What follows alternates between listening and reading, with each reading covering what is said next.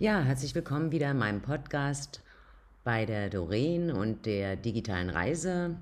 In diesem Podcast heute möchte ich dir am Beispiel von Amazon zeigen, wie digitale Ökosysteme funktionieren und vor allem, was da alles drin steckt.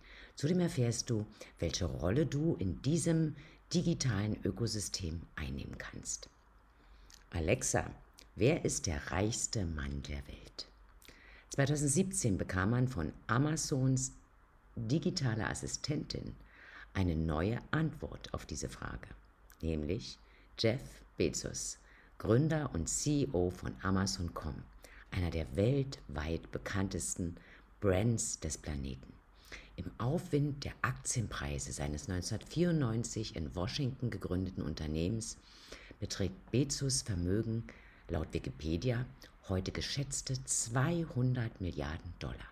Ein Erfolg, na klar, der die Welt sogar überraschte, weil es eine Chronik oder die Chronik eines Kampfes auf Biegen und Brechen zeigt, nämlich wie eine simple Idee realisiert und eine skeptische Welt davon überzeugt wurde, dass sich ein am Anfang zu Verlusten neigender Online-Buchhändler zu einem erstklassigen Hightech-Unternehmen entwickeln konnte. Wie wir bereits in meinen vergangenen Beiträgen unter anderem zur digitalen Landkarte, die man sich auch runterladen kann auf der Digitalcoach Akademie, festgestellt haben, sind die vielversprechendsten Geschäftsmodelle dieses 21. Jahrhunderts Plattformen und damit, na klar, digitale Ökosysteme. Deshalb ist es wichtig, die Komplexität hinter diesen digitalen Ökosystemen zu verstehen und welche Rolle du hier spielen kannst. Der erste Schritt ist mal Akzept, die Akzeptanz neuer Standards. Wer im Internet auf Everything heute Erfolg haben will, muss sich in der Tat auf das gesamte Ökosystem einlassen. Das heißt, du musst dir diese neuen Standards, die diversen Schnittstellen und ganzheitliche Projekte über die gesamte Bandbreite des Aufbaus eines Unternehmens mit enger Einbindung des Kunden bewusst machen. Die Vielfalt digitaler Ökosysteme ist heute ganz gewaltig groß und die meisten dieser Ökosysteme erstrecken sich über diverse Branchen und beziehen auch verschiedenste Industriezweige mit ein oder Partner, auch den Mitbewerb und vor allem immer den Kunden. Amazon baut in dem Zusammenhang mit dem digitalen Ökosystem auf Verknüpfen und Kombinieren. Die traditionelle Denkweise in der Industrie ist bei vielen nach wie vor Kontrolle durch Zentralisierung. Und vermutlich ist das genau der Grund, warum sie beginnt auseinanderzubrechen. An ihre Stelle tritt heute eben die Denkweise des Verknüpfens und Kombinierens. Mit unglaublicher Passion baut Jeff Bezos nach wie vor und seit circa zwei Jahrzehnten sein digitales Ökosystem aus. Der einste Online-Buchhändler und heutige Einzelhandelsriese startete mit dem Aufbau einer riesigen Serverinfrastruktur, und zwar rund um den Globus. Damit legte er die Basis, Kunden seine E-Commerce-Plattform weltweit zur Verfügung stellen zu können. In Folge vermietete Amazon dann die Serverkapazitäten auch an andere Unternehmen. Daraus wurde dann der Amazon Web Service oder auch AWS. Heute gehört dieser Amazon Web Service zur wesentlichen Säule um das gigantische digitale Ökosystem von Amazon, wie wir es heute kennen, am Leben zu halten. Der Amazon Web Service war einerseits Startpunkt für Amazon Prime, Prime Video, Prime Music, Studio und so weiter, was zu einer Art Dauer-Login-Möglichkeit für den Nutzer wurde. Es bietet dir alle bekannten Vorteile, zum Beispiel eben Pakete schneller zu bekommen und einen Zugang zu Amazon Music um Prime Video zu haben, um eben Musik zu hören oder Serien und Filme jederzeit ansehen zu können. Zugleich versorgt AWS auch andere Unternehmen mit diversen Diensten. Ja, ein digitales Ökosystem schafft eben Mehrwert für Kunden.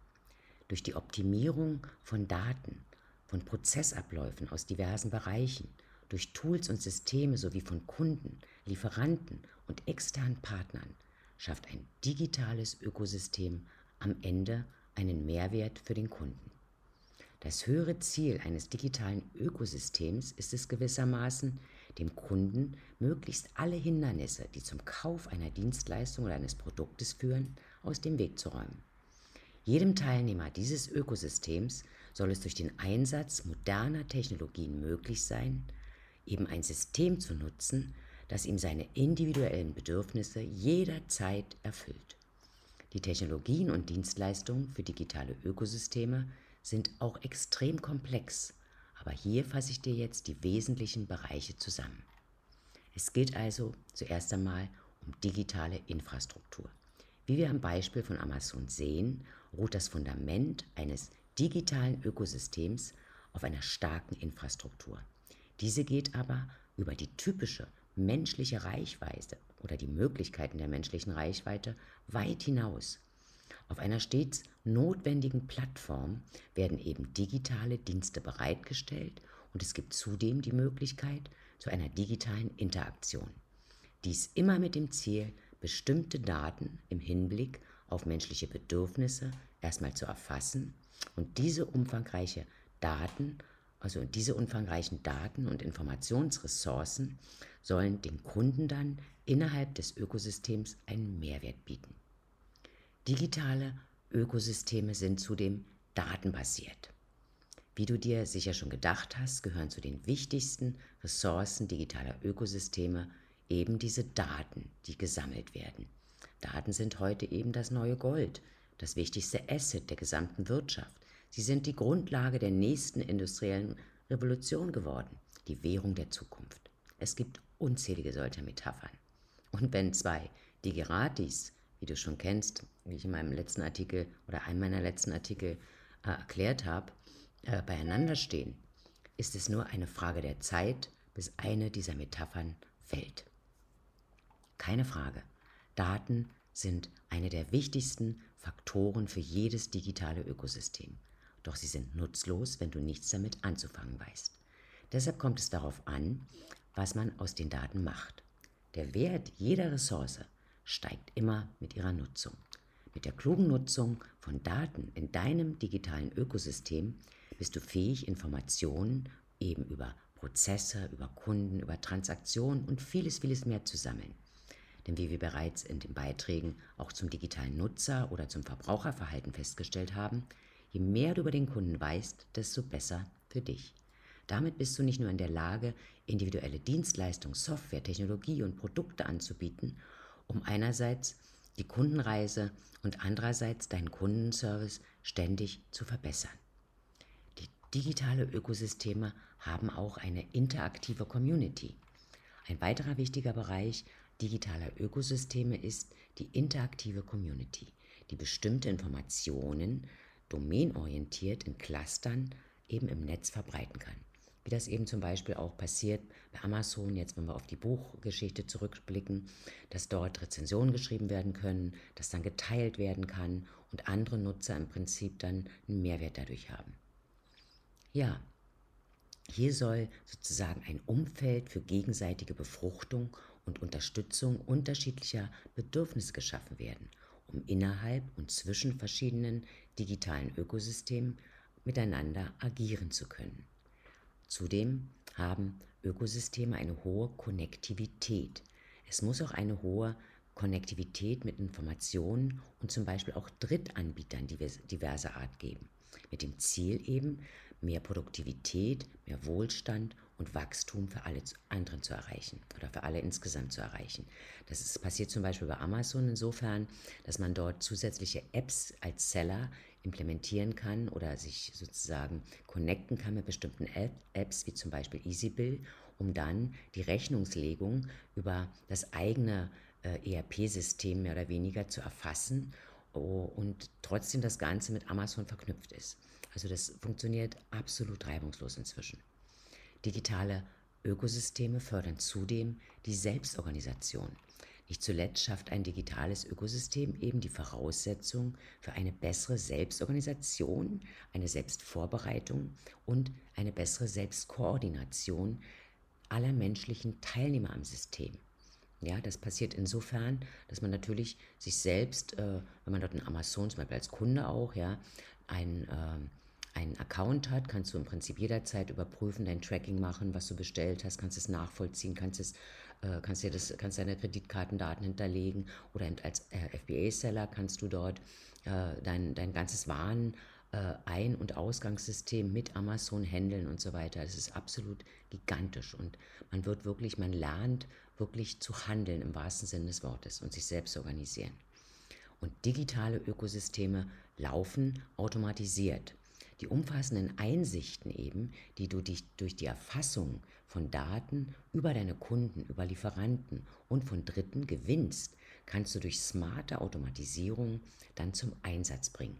Zum Beispiel kannst du die Automatisierung dafür nutzen, um deine Preise sinnvoll anzupassen. Das funktioniert bei Amazon hervorragend. Im Prinzip, indem man dort äh, bietet, bieten kann, verschiedene Preise, je nachdem, äh, wo der Kunde quasi vorher, auf welchem, welchem Produkt der Kunde vorher drauf war, äh, spielt dann Amazon entsprechende Preisangebote, wenn du dort mitbietest, an, um dort mithalten zu können, dass man im Prinzip seine Produkte auch erfolgreich verkaufen kann. Ja, und damit wirst du den Wertstrom, deinen eigenen Wertstrom letztendlich erhöhen. Digitale Kundensysteme sind eben auch kundenzentriert. Wenn man erfolgreiche digitale Ökosysteme wie Amazon ansieht, bemerkt man den extremen Fokus auf die Wertschöpfung. In den Anfängen hatten die digitalen, diese digitalen Systeme noch keine wirklichen äh, Monetarisierungsmodelle, weil man sich zunächst erstmal nur auf den Kunden konzentriert hat. Aber Kundenorientierung bezieht sich heute eben nicht nur auf Kundenservice oder personalisierte Werbung und individuelles Marketing, sondern man bekommt eine viel ganzheitlichere Sicht vom Kunden. Intern bedeutet das dann, dass ganzheitlichere Abläufe, ganzheitlichere Geschäftsprozesse, abteilungs- und Produkt- und dienstleistungsübergreifende Zusammenarbeit erforderlich machen, um eben die Kundenreise so gut wie möglich zu verknüpfen und zu integrieren. Und digitale Ökosysteme sind auch agil und sehr dynamisch. Das Geschäftsmodell und die entsprechende Denkweise in digitalen Ökosystemen sind in der Regel agil und extrem dynamisch. Du musst in der Lage sein, dich bei Veränderungen am Markt extrem schnell anzupassen und entsprechend agieren.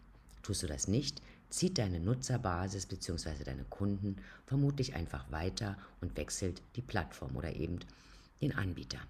Deshalb sollte Business Intelligenz und rasche Entscheidungsfindung im Zusammenhang mit dem Einsatz neuer Technologien stets im Mittelpunkt deiner Entscheidungen stehen. Digitale Ökosysteme sind auch global effektiver.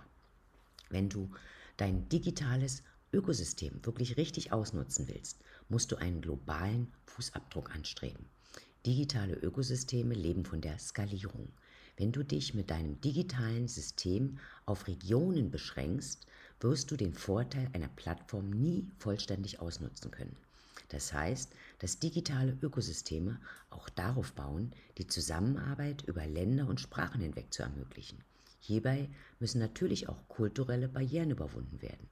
Somit können wir festhalten, dass digitale Ökosysteme die Essenz einer komplexen Umwelt technischer Natur erfassen und sie innerhalb dieses Systems bündeln, um sie global verfügbar zu machen. Kurz ist ihr Ziel, die Umwelt und menschliche Ressourcen ja, im wahrsten Sinne zu schonen. Welche Rolle spielst nun du in diesem digitalen Ökosystem? Bevor du dich jetzt als den nächsten Bezos siehst, solltest du zunächst mal versuchen, tief in dein Unternehmen und deine Angebote einzutauchen. Das meint, du musst herausfinden, in welcher Rolle du mitsamt deiner Angebote und Produkte im digitalen Ökosystem mitspielen willst. Hierzu stelle ich dir jetzt vereinfacht mal drei Rollen vor, die du in deinem digitalen Ökosystem einnehmen kannst. Der digitale Erschaffer. In dieser Rolle nimmst du das komplette Risiko und auch die enorme Komplexität des Aufbaus eines kompletten digitalen Ökosystems auf dich. Derzeitige Big Player sind hier Google natürlich, Amazon, Alibaba, LinkedIn, Facebook, YouTube oder auch kleinere Player wie PayPal, EloPage, Digistore und so weiter. Als Erschaffer und Inhaber eines solchen Ökosystems ermöglichst du es anderen, an diesen Ökosystemen teilzuhaben und ihre Produkte und Dienstleistungen über dein System zu verkaufen. Eben wieder zum Beispiel FBA als FBA-Seller bei Amazon. Ja? Oder eben bei Digistore auch im kleinen Rahmen, dass du das Payment-System nutzt, dort aber eben auch Affiliate anbieten kannst, das sharen kannst, teilen kannst und so weiter. Also jeweils jede Plattform bietet dir, die Erschaffer-Plattform bietet dir als Produzent dann Möglichkeiten, dort mit teilzuhaben an diesem Ökosystem. Als zweite Rolle gibt es den digitalen Produzenten.